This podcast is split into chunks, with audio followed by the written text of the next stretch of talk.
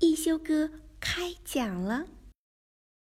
一休哥是个古灵精怪的小神童，舞蹈跳得远近闻名，吹拉弹唱无一不通，就连画笔耍起来也是妙笔生花。一天，一休哥从葫芦王那里得到一本宝书《艺术故事会》，书里记载了珍贵的艺术作品背后的故事。小朋友们，你们想知道是什么样的故事吗？听一休哥开讲了。艺术家是怎样炼成的？一休哥讲述艺术家背后的故事。小朋友们。你们知道吗？在通往艺术殿堂的路上，总是荆棘密布、磨难重重。只有具备非凡的勇气和不屈的意志，才能最终到达。想知道古今中外的大艺术家们都经历了哪些困难，运用了哪些智慧，才最终成为影响人类艺术进程的名人巨匠吗？快让一休哥讲给你们听吧！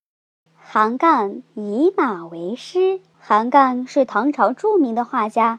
擅长画的东西很多，有人物、佛像、鬼神，画的最得心应手的莫过于马了。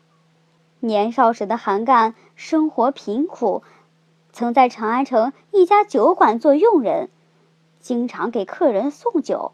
有一天，他到唐代大诗人王维的家中送酒，在等待拿钱的空档，用手指在地上画起马来。